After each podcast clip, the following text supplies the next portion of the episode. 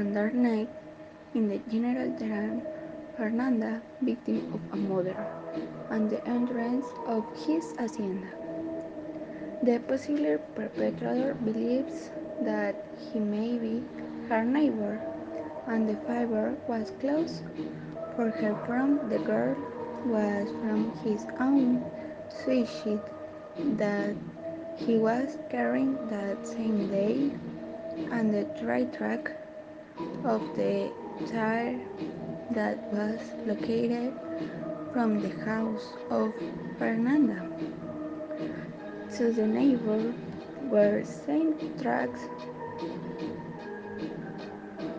of the car and apparently the track of the showbread that, that they two were together the same day of the crime. The neighbor's mother, upon learning, eliminated contaminating the evidence of by cleaning the blood stain around her leaving a fingerprint. Thought the same and upon arriving there that her home deciding to get rid of the suicide being relevant evidence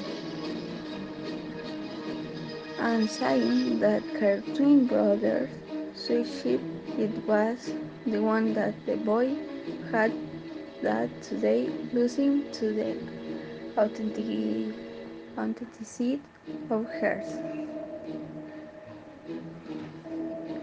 The desperate mother asked her about his criminal record, since they would come to look for him at any time, and at that, that moment they would get arrested.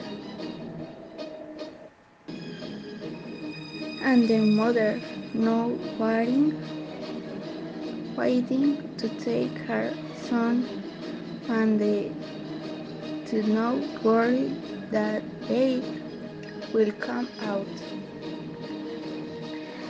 At the time of the trial, trial decide she will not be released on bail.